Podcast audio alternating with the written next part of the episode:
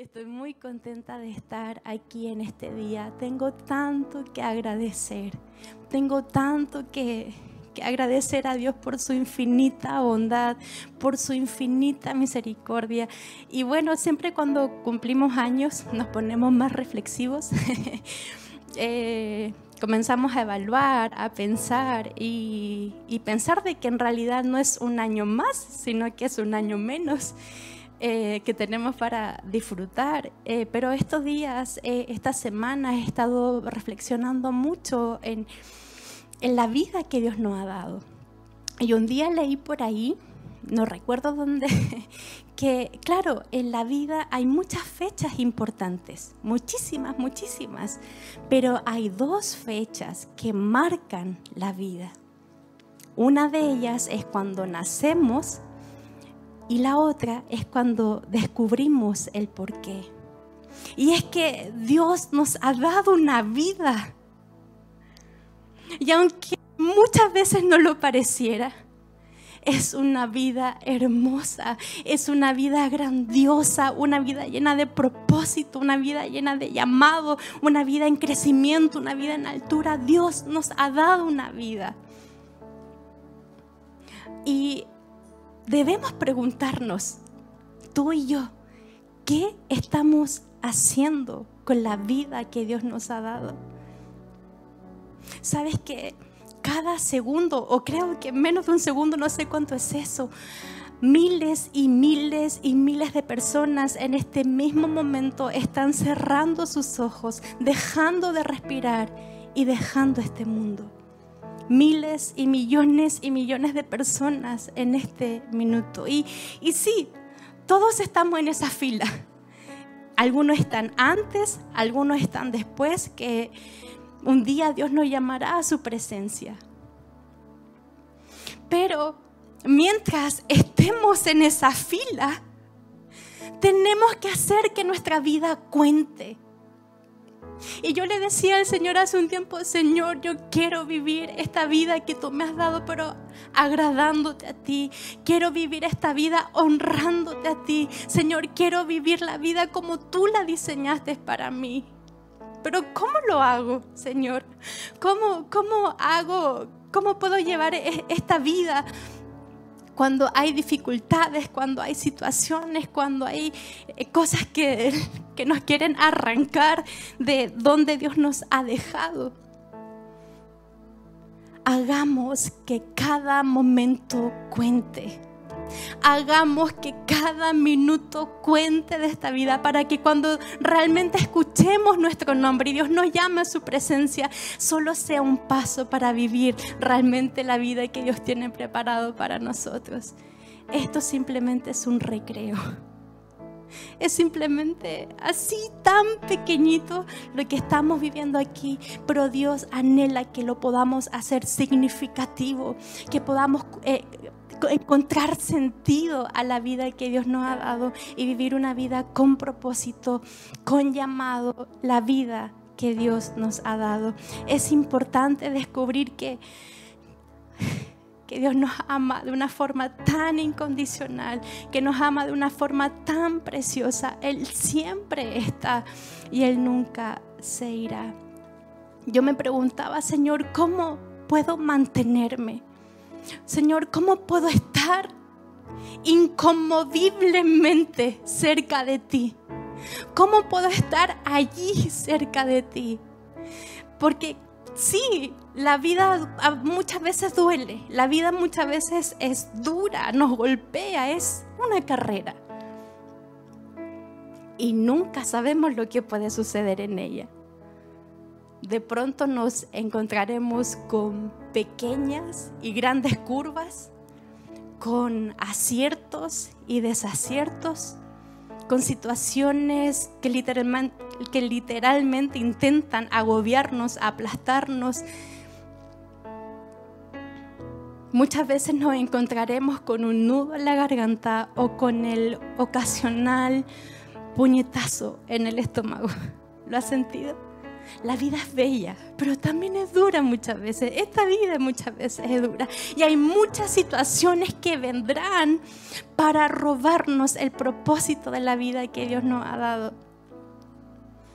Y yo me pregunto, Señor, ¿cómo lo puedo hacer para no dejarme llevar por la corriente de este mundo para permanecer a tu lado? Porque, y, comencé a, buscar la palabra del Señor y, yo me preguntaba, Señor, esa es mi oración, quiero vivir una vida que te agrade, pero ¿cómo lo hago cuando hay millones y millones de dificultades alrededor? ¿Cómo lo podemos hacer? Yo, y yo le preguntaba, ¿qué fue eso? ¿Qué fue eso que hizo Abacub?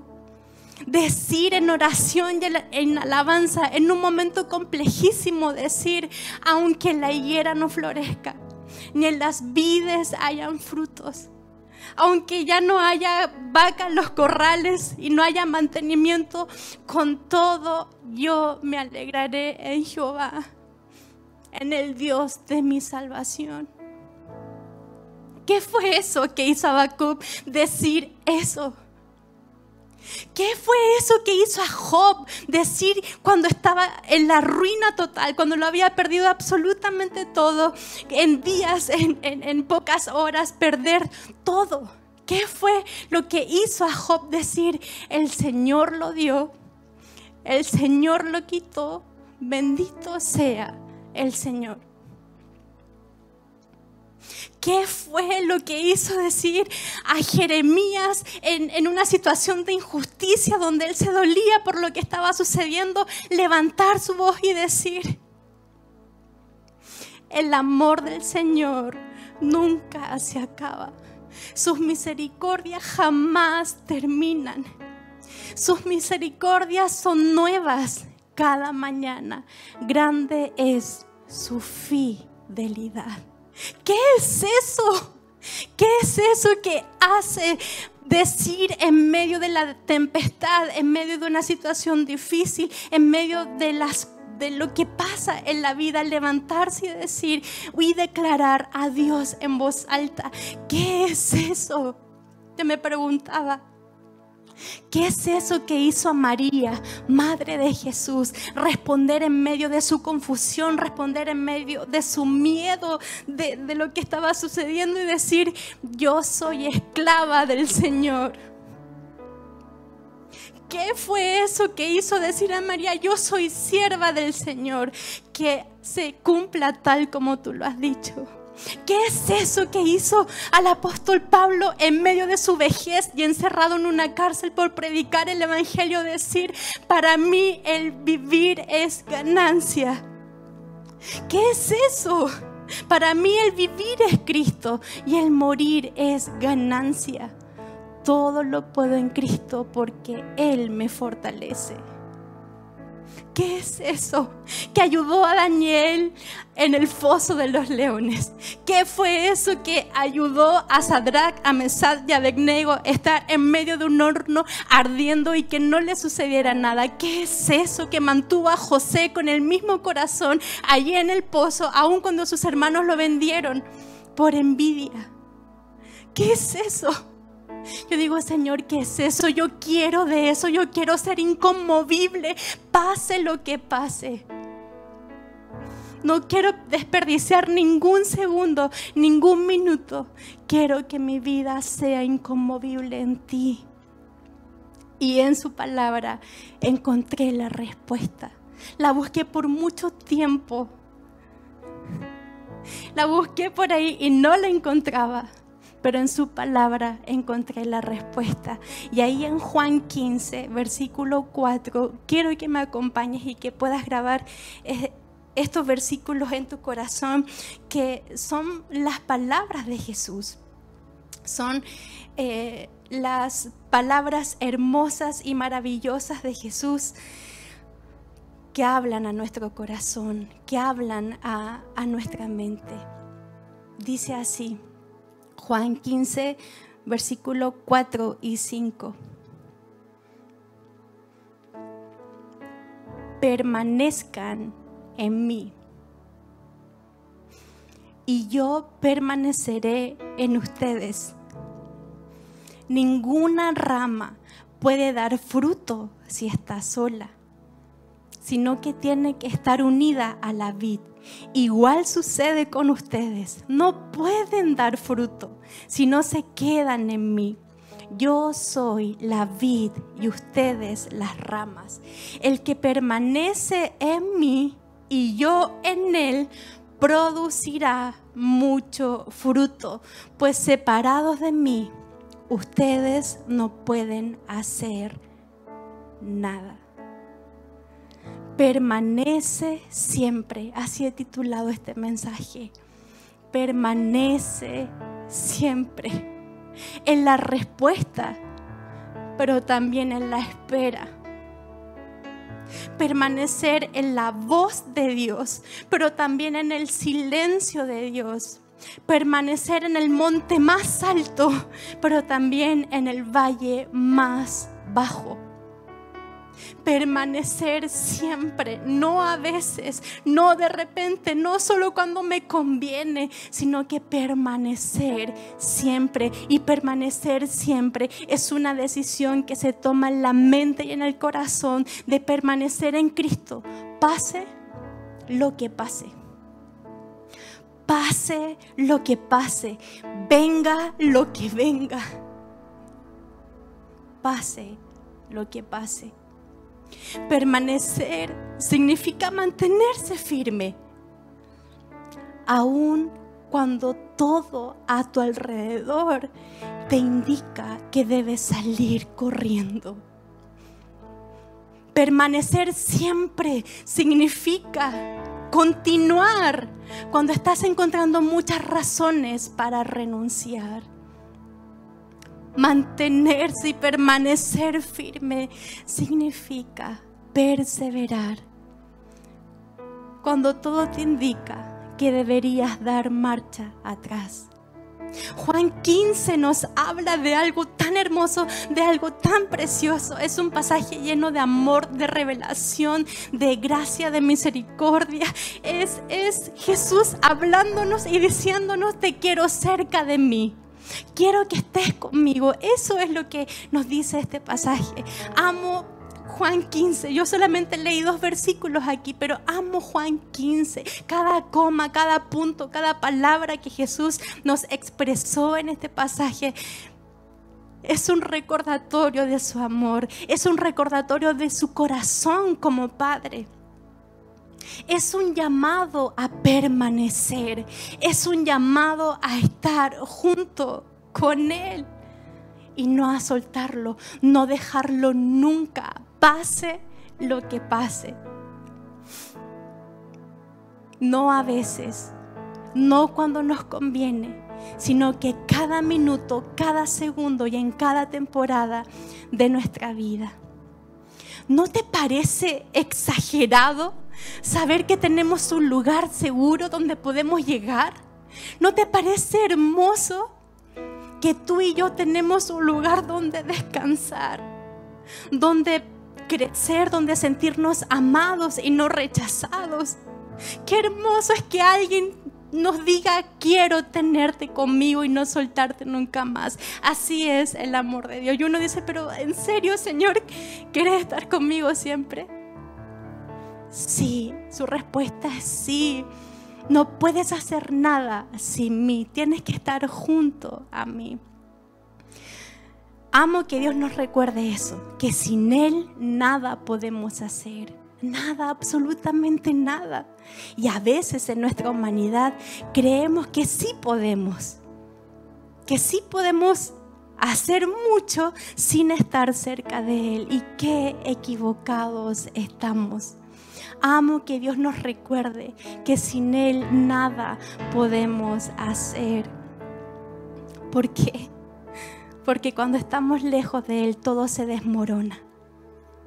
Todo se desmorona. Cuando ponemos la atención en nosotros y no en Dios, todo se derrumba. Y es que no podemos permanecer en todo lo demás si no permanecemos en Dios primero. Y a veces queremos hacerlo todo al revés. Primero debemos permanecer en Cristo para poder permanecer en todo lo demás en Cristo y después en tu llamado. Eso es lo que, si permanecemos en Cristo, es lo que nos dará la fuerza y la capacidad para poder permanecer en tu fe, en tu llamado, en tu convicción, en tu liderazgo, en tu propósito, en la vida que Dios tiene para ti. Puedes permanecer en tu familia, con tus hijos, en tu matrimonio, en las relaciones que Dios te ha regalado. Puedes permanecer abrazando, puedes permanecer perdonando, puedes permanecer sonriendo, puedes permanecer en el camino.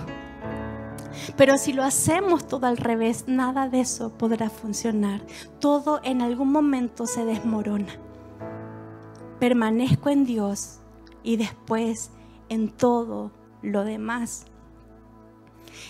Eso es lo que Dios nos llama. Nos llama a permanecer en Él no en nadie más, sino que prevalecer aún las situaciones sean complejas en nuestra vida, a permanecer y prevalecer.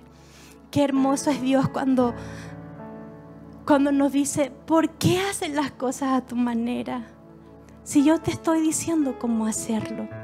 Me encanta que nos podamos hacer preguntas porque eh, yo sé que quizás nos estamos preguntando, ¿cómo puedo permanecer? Yo muchas veces me lo pregunté, ¿cómo me puedo mantener inconmovible en Cristo? ¿Cómo puedo estar cerca de Cristo constantemente cuando, cuando muchas veces dudo de Él, cuando muchas veces me enojo con Él, cuando muchas veces no siento su voz? ¿Cómo puedo permanecer en Cristo y no correr a lugares equivocados a permanecer? ¿Cómo puedo permanecer? Y en su palabra encontramos la respuesta. Ahí en Juan 15, del 9 al 10, eh, está el secreto. Y dice, yo los he amado como me ama mi Padre. Permanezcan en mi amor. He obedecido los mandamientos de mi Padre y permanezco en su amor. De la misma manera, y aquí está, escucha bien, si ustedes obedecen mis mandamientos, permanecerán en mi amor. ¿Cómo podemos permanecer en Cristo? Obedeciendo sus mandamientos. En otras versiones o en otras palabras dice llevando a la práctica lo que yo les he enseñado. Obedecer por amor y no por obligación. Tenemos un concepto tan equivocado de, de obedecer pero Dios nos vuelve y nos llama al principio y nos dice, esto es, es que pongas en práctica mi palabra. Y, si puedo resumir esto en dos puntos eh, para que los grabes en tu corazón de cómo puedes permanecer en Cristo, es permanece, pero permanece bien. Y lo segundo, permanece en el lugar correcto. Permanece, pero permanece bien. A veces queremos vivir la palabra de Dios a nuestra manera. Y no, no podemos no hay resultados de esa manera. Tenemos que vivir la palabra a la manera de Dios, como Él nos enseña. Vivir, una cosa es leer la palabra, una cosa es escuchar la palabra, conocerla y otra muy diferente es vivir en su palabra, vivir en la verdad de su palabra. Y a eso nos está llamando el Señor, a permanecer, pero permanecer bien, enteramente, no en un 10%, sino que enteramente vivir en su palabra cada día y no movernos de allí. Y me encanta porque Él nos quiere con Él. Él quiere llevarnos a una vida con propósito, en altura, en crecimiento. Y no lo vamos a encontrar en otro lugar que no sea en la presencia de Dios. Hebreos 6:19 dice que Él es un ancla que nos ayuda a estar firmes cada momento. Es un ancla que permite que podamos resistir, prevalecer y estar ahí. Él quiere que estemos seguros en su presencia. Cuando Él dice, permanezcan en mí, quiere decir, quiero que estén en mi presencia. ¿Y sabes lo que hay en su presencia? Hay milagros, hay restauración, hay amor, hay paz, hay promesas, hay nuevas oportunidades, hay reconciliación, hay restitución. Ah, Él, Él, nos levanta, en su presencia podemos encontrar todo lo que tú y yo necesitamos. Permanecer en Cristo significa estar aferrados de Él, no lejos de Él. Permanecer en Cristo significa estar constantemente inconmovible. Vivir en la verdad de su palabra requiere esfuerzo. No es fácil y nadie dijo que sería fácil. Requiere esfuerzo. Permanecer no es algo que aprendemos de la noche a la mañana. Es algo que tenemos que experimentar siempre recuerdo que hace mm, tres años atrás aproximadamente una persona me hizo una pregunta justamente aquí en nuestro auditorio.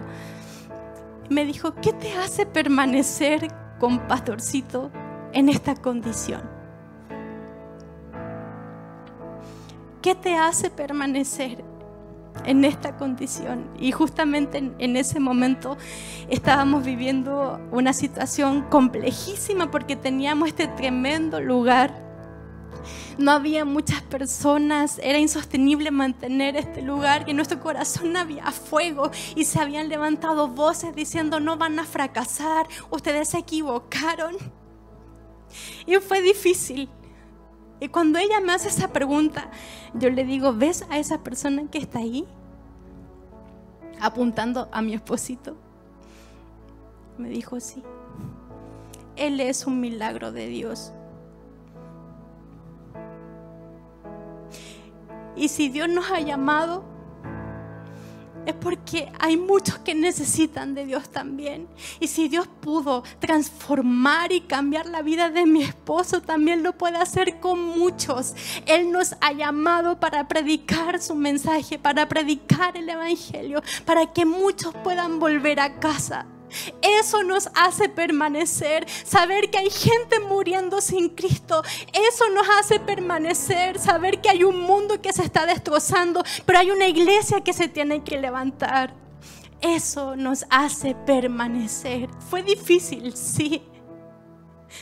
Pero en los momentos difíciles recuerda el por qué tomaste la decisión de permanecer.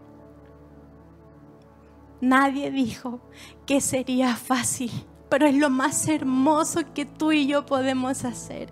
¿Vendrán pruebas? Claro que sí. ¿Seremos probados como oro en el crisol? Claro que sí. ¿Será probada nuestra fe? Claro que sí. ¿Vendrán tempestades? Sí. Pero si permanecemos cerca de Dios y en Dios, el mundo quizás se puede caer a pedazos, pero nuestra vida nunca se derrumbará si estamos cerca de Cristo. Nunca sucederá eso. Y sabes que cuando preparaba este mensaje y leía Juan 15 me acordaba de esa madrugada del 27F del año 2010, justamente a las 3.34 por ahí de la madrugada, eh, un movimiento en, en nuestra tierra chilena un gran terremoto sacudiéndonos, me acordaba de ese episodio. Yo me encontraba con mis padres, todavía vivía con ellos, aún no me casaba, eh, y fue un, yo creo que fueron los 5 o 7 minutos más intensos y más largos de mi vida. Yo no sé si estabas aquí en Chile cuando lo viviste, eh, no sé cómo fue esa experiencia, pero nuestro país fue muy afectado, pero en esos minutos que se volvieron eternos, recuerdo que mi padre, no, no sé, en, esos segundos como que nos llama, vengan todos al comedor y, mi hermana, no recuerdo si era la menor, se quedó en el dormitorio y mi hermana, y estábamos como en esas milésimas de segundo desesperado y mi hermana, no sé cómo mi papá fue hacia allá, pero no nos podíamos sostener. Vivíamos en un segundo piso y, o sea, era increíble cómo no podíamos sostenernos. Mi padre llega con mi hermana y en ese momento él dice, tranquilas, estamos todos aquí y sentir esa voz de mi papá en medio de todo ese ruido de, todo ese movimiento fue sentir paz en medio de tanta intranquilidad. Y muchas veces sucederá así también en nuestra vida espiritual. Vendrán fuertes sacudidas. Muchas veces también sucederá así en nuestra vida. Vendrán movimientos fuertes que no te vas a poder sostener Vendrán situaciones que te van a querer arrastrar, situaciones que te van a hacer retroceder. Y no te vas a poder sostener como tú quieres. Sí, vendrán grandes terremotos también. Todos nos vamos a enfrentar a esa situación. Pero en esa situación, en ese momento, en esa complejidad, en ese no entender nada, en esa intranquilidad, debes escuchar la voz de Dios. Debes escuchar la voz de tu Padre que te dice, tranquilo, yo estoy aquí. Tranquila, yo estoy aquí se puede derrumbar el mundo entero. Pero si estamos con Dios, permaneciendo en Él, nuestro corazón y nuestra vida seguirá de pie. Podemos permanecer inconmovibles, pase lo que pase. Y yo no sé si quizás en esta temporada has perdido tu rumbo quizás en todo lo que hemos vivido, en esta situación. Eh, que, que, quizás tú puedas estar viviendo, quizás has perdido tu rumbo y quizás has construido tu vida en lugares equivocados y quizás estás corriendo y estás permaneciendo en algo que no es Cristo. Hoy es la oportunidad para que vuelvas tu mirada a Cristo y tomes la decisión. Yo te pregunto, ¿qué decisión tomarás hoy? Quizás hace mucho tiempo o hace poquito tiempo tomaste la decisión de permanecer en Dios. Pero las circunstancias te han hecho olvidar de esa decisión. O quizás estás con un pie aquí y con un pie acá. Y tú dices, pero es que esto también me conviene. Aquí también me siento seguro, me siento segura. Vuelve al camino.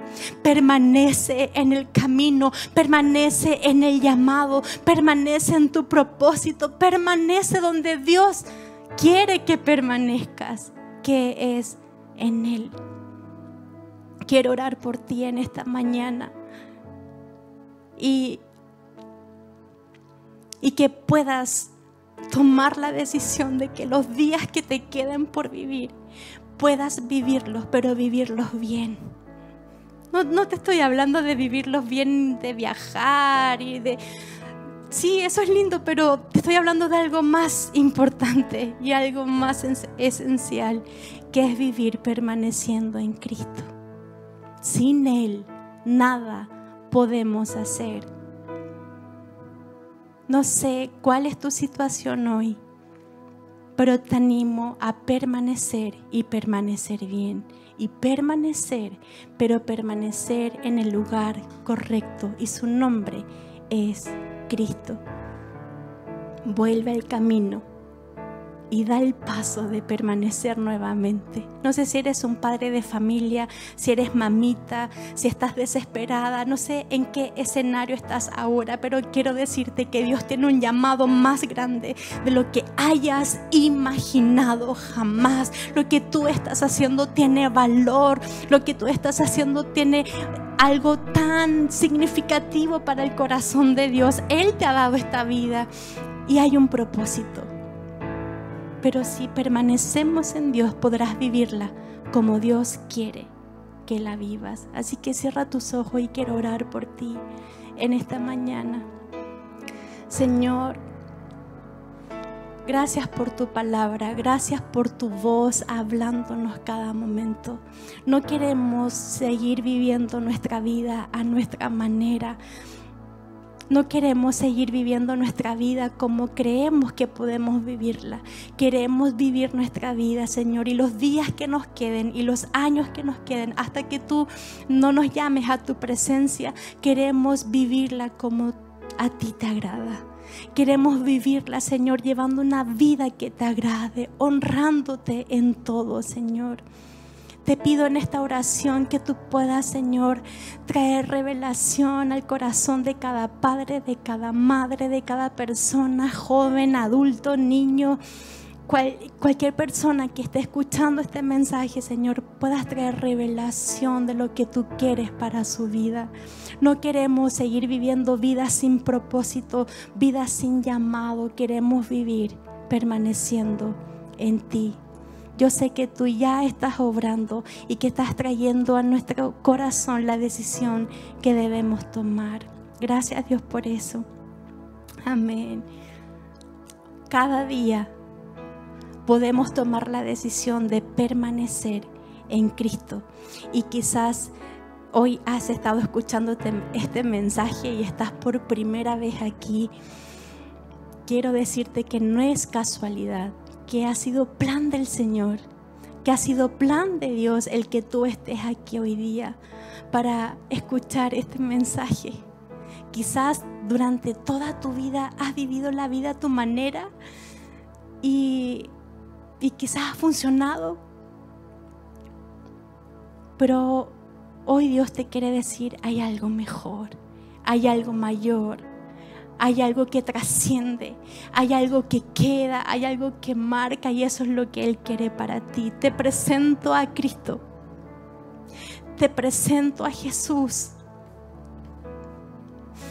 el que nos dio todas las cosas, el que nos creó. Todos somos criaturas de Dios pero nos convertimos en hijos cuando lo aceptamos y creemos su verdad en nuestro corazón. Ya no sigas siendo huérfano ni vagabundo espiritual. Él te quiere traer como un hijo y que sepas que tienes un lugar donde llegar, que sepas que tienes unos brazos donde estar y reposar en tus momentos más difíciles y también cuando todo va bien te presento a Jesús, mi Rey, mi Salvador, el que murió un día por ti en la cruz. Te lo presento. Y en ti está la decisión de decir, sí, quiero estar contigo, Dios. Y amo a Jesús porque Él no es para nada complicado. Solo nos pide un poquito de fe para poder creer y si hoy llegaste sin fe, te quiero decir que ya tienes fe en tu corazón. Porque la fe viene por el oír y el oír palabra de Dios. Yo hoy día no te he hablado nada mío, solamente he querido compartir lo que Dios ha puesto en mi corazón. Y eso es lo que hoy tú has recibido. Así que si hoy quieres dar este paso de fe que va a marcar tu vida, porque comenzarás a descubrir el por qué tienes vida te quiero invitar a que puedas aceptar la verdad de su palabra en tu corazón, que puedas reconocer a Dios como tu único y personal Salvador. Así que, ¿cómo lo hacemos? A través de una oración, una confesión de fe, en el cual ahí donde estás, solamente puedas declarar con tu voz quién es el Señor. Te voy a acompañar en esta oración y repite conmigo estas palabras. Padre, en el nombre de Jesús, gracias por este momento. Gracias por tu amor, por tu misericordia. Gracias por llegar a mi vida cuando más lo necesitaba. Señor, me presento ante ti tal cual soy Tú conoces mi vida, mi pasado y mi presente. Me arrepiento de todas las faltas que he cometido, de todos los pecados, Señor, que tú conoces. Y me presento con un corazón abierto para aceptar la verdad de tu palabra en mi corazón, para reconocerte como mi único y personal Salvador. Reconozco que un día moriste en la cruz por mí y que tu sangre ya ha pagado el precio. Gracias Dios por comenzar una nueva vida junto a ti. En el nombre de Jesús. Amén. Si hoy has dado este paso de fe, te invito a que quizás puedas comentarlo en el chat si te sientes cómodo, si te sientes cómoda, por supuesto. Y si no, puedes escribirnos un mensaje porque queremos celebrar contigo. Cuando permanecemos en Dios, Dios trae bendición, trae una casa, trae una familia que te va a acompañar y te va a guiar en este siguiente paso. Así que Dios les bendiga familia. Es tiempo de permanecer siempre creo que Dios está obrando y está haciendo algo maravilloso en tu hogar en este momento, que está haciendo algo grande en tu situación en este momento a partir de la decisión de tu corazón. ¿Qué te parece si ahora adoramos un momento y puedas sentir el abrazo de Dios allí donde estás? Dios te bendiga.